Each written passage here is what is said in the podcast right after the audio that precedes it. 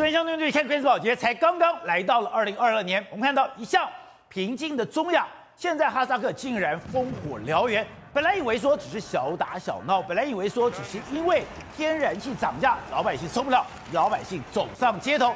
可是问题是，中亚过去一直是被高度控制的哦，中亚过去它的政治态度其实是稳定的哦，怎么可能容许这么多人上街头？而且容许上街头了以后开始打砸抢，这个时候。政府说：“好吧，你觉得天然气涨太多了，我就把天然气降回去。可是示威的人不但没有减少，反而越来越多，而且从整个边界的城市，现在闹到全国都有。大家后来去看，原来后面有中国的影子，有美国的影子，有俄罗斯的影子，在整个中亚世界里面，大家都要争夺这个地方的一个主导权，所以。”是美国开始要搞另外一个颜色革命吗？如果美国势力介入，而俄罗斯现在的维安部队也进来了，那这样的纷乱会快速的消除掉吗？好，我们今天请到了来宾，对大家非常熟悉的财经专家黄寿松，你好，大家好。好，这是美丽岛电子报董事长吴子嘉，大家好。好，第三位是时事评李正浩，大家好。好，第四位是资深媒体人姚慧珍，大家好。好，第五位是台湾国际法学会的副会长林廷辉，大家好。好，第六位是资深媒体人蔡宏志，大家好。走，本来以为说哈萨克只是小打小闹，没有想到现在野火燎原了。而且你讲背后三股力量都进来了，美国。俄罗斯跟中国，对，没错，像哈萨克的，从今年开始以来的这个骚动啊，原本大家认为说是小打小闹，可是现在已经引爆到什么？全国都已经控制不住了这个局面。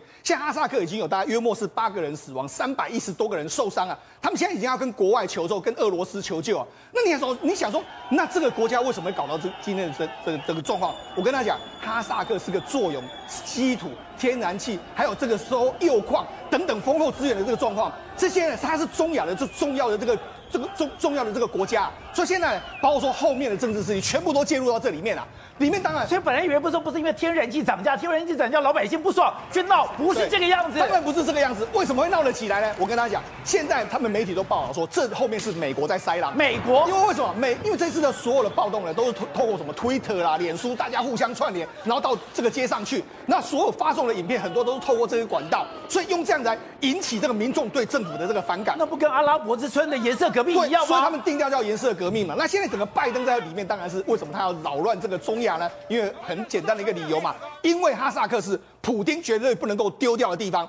哈萨克是过去俄罗斯的加盟共和国啊，他在中亚的控制权，中亚最大的国家就是在哈萨克，普丁一定要牢牢的掌控住啊。另外一个，对习近平来讲，习近平的一带一路，他在哈萨克就投资了三百亿美金啊。这里面石油、天然气、稀土还有铀矿，全部都是中国需要的，丢掉这个不堪设想啊！所以现在整个他们很多国家完全在这个哈萨克的局势是这几个国家，拜登、普丁还有习近平他们在决定后续的这个状况。所以那不是一个哈萨克一时一地的问题，那不是一个国家的问题，难怪一闹不可收拾。刚刚讲的画面，哎。本来只是星火而已，对，现在这个星火燎原了。没错，事实上现在整个为什么为什么控制不住呢？原本一开始是佛这个所谓，因为这个天然气涨价，但是后来政府说好，那我们不要涨。那不要涨的时候，民众还是照样上街头，上街头变成什么？哎、欸，我要改选政府，所以摆明了他们不是这样子嘛。那现在闹到什么程度？你看闹到总统府都完全是被烧成这个样子，总统府被烧了。对，那另外除了这个之外，阿拉木图的这个建筑物啦，很多也都被烧掉，包括说他们的这包括电视台、办公大楼全部都被烧。另外一个机场，哎、欸，机场也被打砸抢啊。机场是一个国家的门门面啊，它居然也是这个样子啊。那你更不用讲，这个最夸张，这个最夸张。那原本呢，你说军警控制不住，那我们就出队军队啊，用这个坦克车啊，就没想到这个坦克车被民众包围之后，民众好像把它驱赶走，倒退路，倒退路啊！所以你知道现在整个哈萨克的这个局势是比大家想象中都还要更加的严峻。所以你说哈萨克现在的状况是失控了？没错，那从一月一号到现在为止来说是越演越烈。那越演越烈到什么程度呢？你知道，我们知道最大的城市的阿拉木图，我们刚才讲到机场被打砸抢之后呢，然后包括很多地方都被打砸抢，这个是他们的市政府。市政府也是一样，他们民众就围攻他们的市政府，然后就准备要攻进去。就那，因为市政府这个重要的地方嘛，所以警这个所谓警民，哎，这个军警全部都围在这个地方，就还是爆发了冲突。爆发了冲突，你看很多这种火光，这个市政厅，对，他们要冲进去，对，火光啊，然后这个所谓的催泪瓦斯弹不断的丢，就没想到丢丢丢丢丢到最后，你看他们民众还是攻进去了。那民众攻进去之后，你看攻进去，这是市长的办公室里面已经被纵火啦，然后很多东西都被烧光光啊，所有东西都一片狼藉啊。那你要搞到什么？很多防暴警察啦，还有这些是所谓军警啊，是受上被他抬出来，所以这民众啊，显然是往这警察是往死里打。那打到什么程度？你看街头上，他们就在烧警车啊，这是警车被烧毁啊，他们就毫不客气的，你警车来，我有一辆我就烧一辆的这个状况。那除了这个烧警车啦这样状况之外，他们现在民众还怎样失控？民众已经失控到有一个人，他就开车去撞撞他们银行的 ATM，撞 ATM。对，为什么？因为可能有，就是现在反正已经打砸抢，警方已经没有人，我就为非作歹都 OK。反正现在整个局面是真的失控。所以我撞了 ATM，你没得钞票我就拿出来了。对，那你看现在军警是这样子，他们是全全副武装，你看。穿上这个一般的这个震爆衣啊，然后甚至防毒面具都出来了，可是问题是镇不住。那你要镇不住，他们要怎么办呢？他们现在已经知道说，国内这些军警，然后搞不好他们还是站在同情那一边。是。那我现在怎么办呢？我现在只好对国外去求助。那对谁求助呢？当然先找俄罗斯普丁嘛。你说普丁把手伸进来了？对，因为为什么？因为事实上这个包括说俄罗斯啦，还有亚美尼亚、白俄罗斯、哈萨克。基尔吉斯还有塔吉克，他们六个国家有组成一个叫做集体安全公约组织。那这是因为过去都是苏联的这个加盟共和国嘛，大家一起防护彼此的安全。就那这个成立了大约莫是二十几年来，从来没有人提出过什么要求。因为这段时间中亚很平静。对，结果没想到这个哈萨克总统马上就 call 了个电话给亚美尼亚的总理啊，因为他是这一次的联席这个联席的这个主席啊，就跟他说：哎，我们现在国内控制不住了，拜托你们出动军队来帮我们镇压。所以现在整个军队已经要开始出，开始出发，准备要到进入这个哈萨克去。而且这支部队里面来说，它是有拥有一支常规部队，叫做这个快速反应部队。它有什么？俄罗斯的这个军队，包括伞兵啊，还有特种作战部队。所以其实呢，就是俄罗斯的军队要直接进到哈萨克来。所以这是什么？普丁要公然的进入哈萨克，他只能想办法控制目前的这个局面。好，你说你就讲，现在这一张图最能够。彰显现在的一个状况。是。哈萨克刚刚讲，它是中亚的要塞，应该讲它是欧亚大陆的中心点，没错，它不但是欧亚大陆的中心点，在交通很重要，对，刚刚讲还有丰富的一个矿产，是。普丁要等于说。拜登离开了这个所谓的阿富汗，对，我也要染指中海。是，当然，习近平这个地方我讲，我有强大的经济利益，对，所以三方对正在角逐。没错，哈萨这个地方到底多重要？你看，它第一个，它在中整个中这个欧亚大陆里面，它刚好就是心脏地带，所以对普京来讲的话，他染指这个地方，他可以往南去，所以这个一定他要控制得住。另外一个，对中国的一带一路来说，往欧洲他一定会通过哈萨克，所以他要控制的这个地方，对拜登来讲一样啊。你我让这个地方扰了很乱的时候，哎，是普丁跟中国两个讨莫内修啊，所以我一定无论如何，我要想办法把这个地方搞得越乱越好。包包括说之前的阿富汗啊，甚至现在阿这个哈萨克，我搞得越乱，你这两个国家就越难平静下去。难怪你讲说，这不是哈萨克的总统跟总理可以控制得了的。不是好，那么呢，实际上自己除了这个普丁讨个莫内修之外，现在还有一个国家，中国也讨个莫内修。哦、为什么中国讨个莫内修？你知道？因为第一个，中国有所谓的中欧班列，从重庆出发一直到这个这个欧洲去。你看，它经过。最长，其实它经过面积最大的这个就是哈萨克，就是哈萨克。那哈萨克，它经过俄罗斯的铁路还没有，可能跟呃哈萨克的长长度是差不多的。所以，而且呢，它从中国出发，经过到哈萨克里面有一个霍尔果斯这个地方，霍尔果斯呢是中国的免税天堂。它因为要跟哈萨克合作，他在这个地方设立一个免税天堂。那他事实上对哈，而且对中国来讲，哈萨克是目前是世界上最大铀的国家哦，它占百分之四十，全部都它生产的。中国现在发展核能，当然你的铀矿啊，中国才刚刚一个自己做的核能发出了第一度电。对，那另外一个包括说你的你拥有的这个天然气，包括你拥有的这个所谓包括石油，而且是天，因为它天然气是世界的大存量之一哦，用用这个油管运到中国来讲是最方便最方便，所以它绝对是中国的能源之都啊。所以呢，因为有这个地方，你看，因为有这个。专列，那过去一段时间，从中国走走海运到这个欧洲要四十几天，但有这个陆运之后只有二十几天，所以这个对中国来讲是不可成，这个绝对不能够丢的。那你知道他这几年已经慢慢的。侵入到了哈萨克的油源跟天然气了。我就说嘛，它其实前前后后要砸三百亿美金左右。那目前为止，已经有一半以上的油源呢，都被中国大陆的企业掌控在里面。甚至它里面的加油站呢，是由中国石油在五分之一的加油站是中国的石油公司在经营的。还不止这样，他们还设了一个工厂，工厂要做番茄酱，然后甚至他们还去工去这个所谓这个这个哈萨克买很多土地。所以那哈萨克前几年你知道爆发一个所谓反中，所以现在哈萨克比较奇怪，就是说。上层的官员呢，他们其实是亲中，但一般的民众呢是反中，因为他们过去几年中国买了太多土地，你买了土地，哈萨克民众当然就是很很很反感，所以现在是呈现高层跟这个一般的民众是两样情的一个局面。而且你刚刚讲的，因为最近中国大量的一个投资。对，哈萨克哎，已非无下阿蒙。过去我还以为说哈萨克就在住在帐篷里面，在原野骑马的。对，结果搞了半天，导播我们看到画面，哎。哈萨克很进步哎，而且他们的确是住在帐篷，但是这个帐篷是这种帐篷啊，这种帐篷，这个帐篷里面是恒温的这个帐篷，恒温，这是什么意思呢？他们有一个叫做大汉帐的这个娱乐中心，那这个娱乐中心，哎，你不要看到这个是很大、很高、很高的楼哦，这可能楼有楼高二三十层楼，甚至更高以上。实际上，哈萨克冬天的时候有可能会零下到四五十度，所以你看，这是二零一八年哈萨克遭遇五十六度的这个低温的时候，你看。这在路上的牛只，这是这个兔，兔子被直接就冻死了，而且冻成是冰块哦。你说兔子还在跳跃的时候，对，瞬间启动。对，牛走着走着就变冰棒了，你就知道当时多冷。可是你知道这个大汉帐的这个娱乐中心呢，里面是这样的局面，哎，他们里面是常常温啊，因为他们除了这个里面灌注大量的，因为他们产天然气嘛，所以每天那个暖气就不断的放送，再加上有特殊的化学化学成分，所以它是一个。很像热带的一个微气候，甚至呢，它在这顶端这个地方啊，宝杰，你知道它还有另外一个那沙滩呐、啊，还有沙滩的地方。他说这里的温度全年三十五度，而且呢，它的这个沙是真的从马尔地夫运过来的，所以呢，其实哎、欸，他们是蛮奢华，很有钱，很有钱。过去几年的时候，因为油源呢这些全部大涨关系，那你知道，你去哈萨克看的话，那是这是他们的总统府。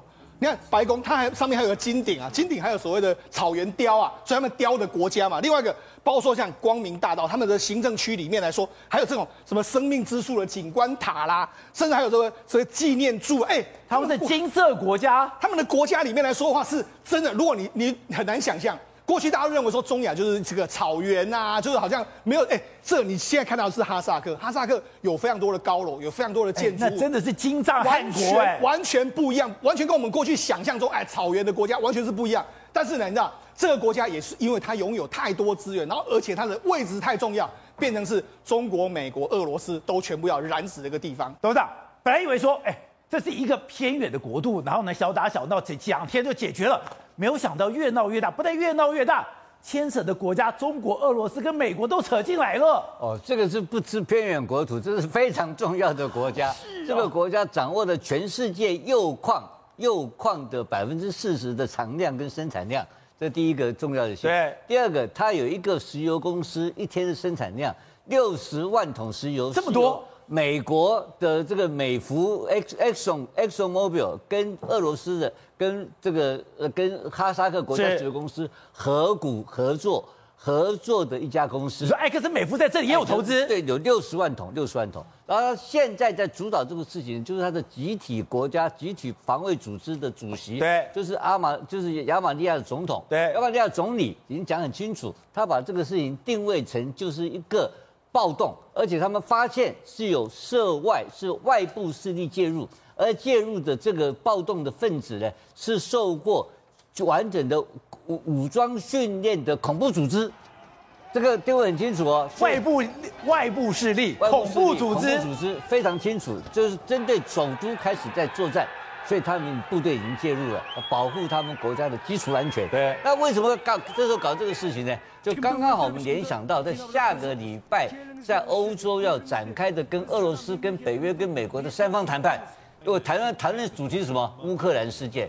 所以我觉得这两个有关系。当然是这样子，这是围围围围围魏救赵，围魏救赵嘛。这两个互相在互动的关系嘛。你普京嚣张，我老美就搞你一记嘛，对不对？所以这个是，哎，我已经派了以色列去炸了伊朗的港口，你还不够啊？啊不，他这是美国人专门，美国只会打仗，美只会只会搞这个玩意，不会搞。美国怎么可能没有潜伏在这边呢？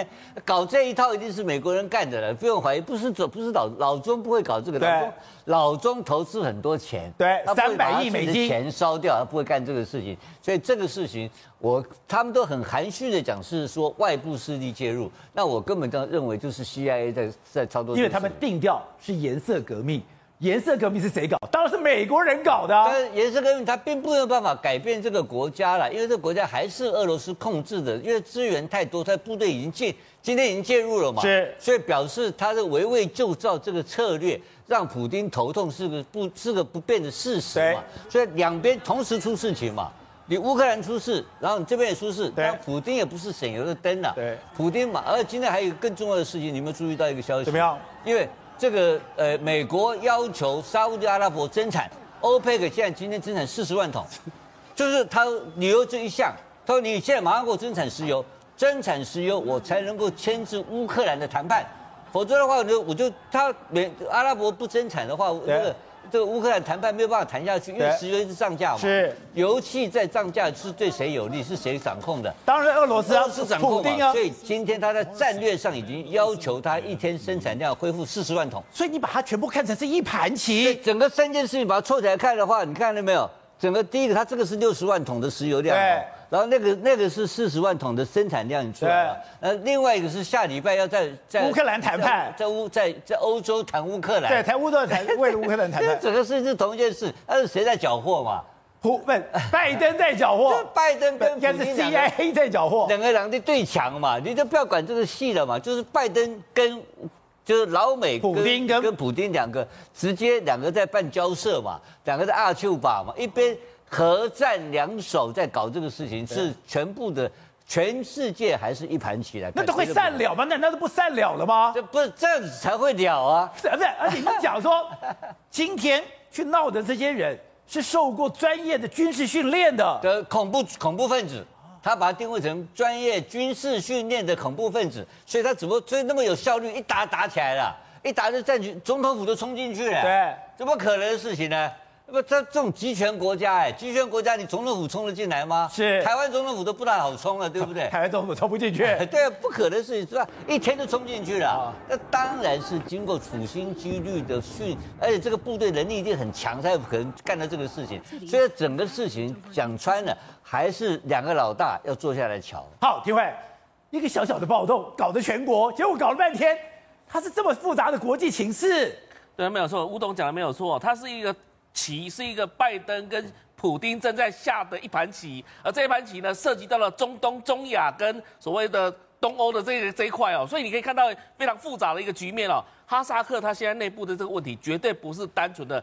天然气涨价的问题而已，是吗？不是，绝对不是。因为你帮我涨了一倍，我受不了，我就上去抗议。现在已经网络上传出一个，就是说他的前能源部长叫做阿布利亚佐夫，他人现在目前就是在法国。而这个人呢，本身来讲的话，之前就是反对那个所谓的纳扎尔巴耶夫，就是所谓的二十八年的这样的一个独裁政权哦。所以之前其实哈萨克就发生过黄色革命了，因为他继这个吉尔吉斯还有这个中亚地区的很多其他国家的颜色革命之后，只是说现在又被。被点燃出来，而点燃出来的背后，有可能就是西方国家，因为今天又发现了一件事情，在现场所有的在暴动的这些民众当中，其实他们手上的第一个，他们现在国家已经切断网络了，对，避免他们说像所有像香港一样串联。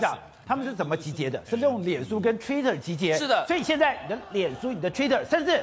连微信都不能发送了。对，还有发现到说所谓的运动手册，这个手册运动手册都有，当年跟乌克兰的手册一模一样。因为为什么？人家发现到说，其实里面有说，哎，比如说俄罗斯他派部队要进来的时候，他会在哪个机场登陆？其实那个地名是乌克兰那边的地名，而不是哈萨克这边的地名。对，事实上代表说他把过往的那个所谓的活动手册拿到这个哈萨克这个地方来运用，所以真的是有组织的，的确是背后有一个组织在运作，而这个组织运作没有错，可能就是跟下个礼拜。接下来，因为乌克兰的事情要谈判的北约、普丁跟拜登之间的这样的三角关系是有关系的。而且我刚刚看到画面，我很惊讶是，居然坦克车被整个的等于哈萨克人逼着节节后退。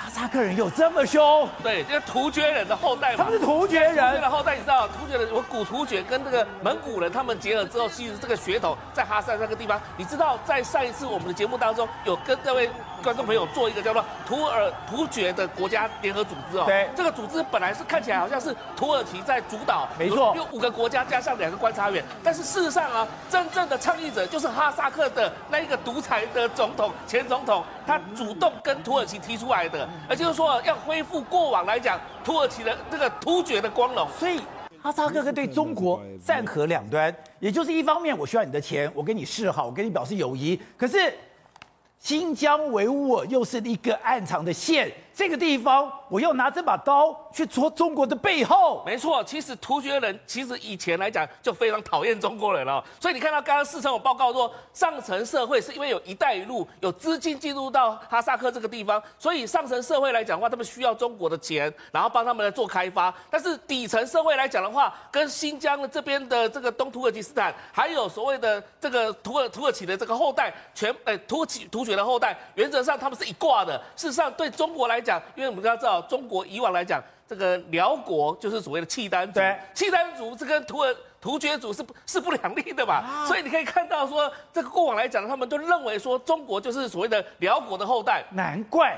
他们现在称中国人叫做契丹人，没错，所以就是说，为什么这是一个氏氏族上的留下来的一个传统上的一个一个斗争行为啊？所以你看到现在来讲的话，哈萨克这个底层来讲的话，普遍流传的就是说，因就是因为你中国人也进来之后，造成我高层这这个所谓的上流社会的贪污腐败，这也造成民怨四起嘛。所以为什么要推翻这个东西？你再看到这一次拜登，其实这个民主高峰会议当中。没有哈萨克这个国家，因为他不把哈萨克当成是个民主国家嘛，所以代表说这个颜色革命从这个里翻起来之后，接下来就创造一个谈判筹码，做一个谈判筹码之后，接下来拜登、普京见面的时候，就可以在谈判桌上好好来谈这些事情。好，非常我们常常讲务必自负而重生，你会想到为什么哈萨克对中国现在怒气越来越重，居然跟新疆有关系，而新疆觉得对维吾尔太过分了，而对维吾尔到底有多过分？最近商汤不是上市吗？商汤上市，它的说明书。